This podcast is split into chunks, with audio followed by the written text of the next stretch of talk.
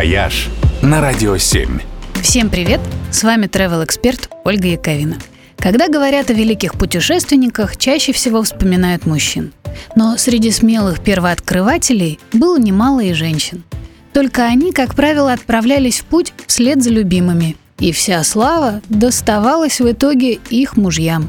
Вот, например, Александра Потанина, первая русская женщина-географ – Вместе с мужем Николаем Потаниным она объездила Монголию, Тибет, Северный Китай, Бурятию.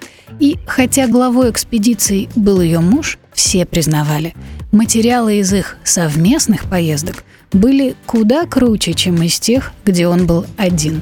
Но высшую награду Русского географического общества, золотую медаль за исследование Центральной Азии, получил именно муж. Александре же досталась только малая серебряная – а первая в мире женщина-полярница, Татьяна Прончищева, путешествовала вообще тайком, уговорив мужа, Василия Прончищева, взять ее с собой в великую северную экспедицию в Арктику, куда он должен был отправиться всего через месяц после их свадьбы.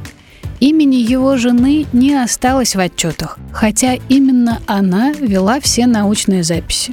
Когда Василий во время одной из высадок сломал ногу и погиб, жена пережила его всего на две недели, не вынеся разлуки. Сегодня на месте их гибели стоит полярная станция Усть-Оленек, и могилу супругов бережно охраняют. Но при этом настоящее имя Татьяны установили только спустя 250 лет после всей этой истории. Из-за ошибки картографов Названная в честь нее бухта в море в Лаптевых до сих пор зовется бухтой не Татьяны, а почему-то Марии Прончищевой. Хотя бы в канун 8 марта хочется восстановить справедливость и вспомнить незаслуженно забытых великих путешественниц. «Вояж» только на «Радио 7».